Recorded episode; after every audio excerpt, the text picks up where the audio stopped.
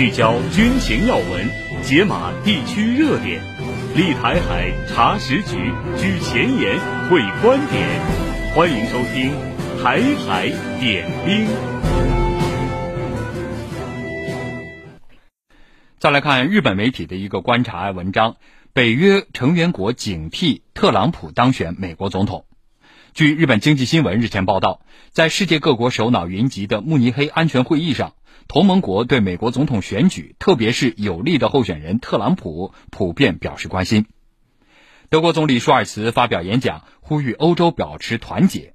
他说：“为了我们自己未来的安全，我们需要做很多事情。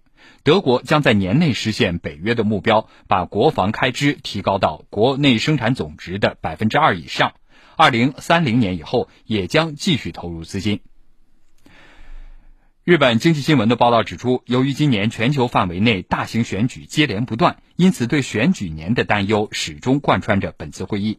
尤其引人关注的是，十一月举行的美国总统选举，有力的候选人之一特朗普表示，如果再次当选总统，可能不会履行对北约成员国的防卫义务。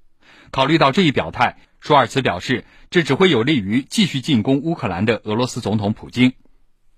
荷兰首相吕特日前也表示，希望停止对特朗普的不满和抱怨。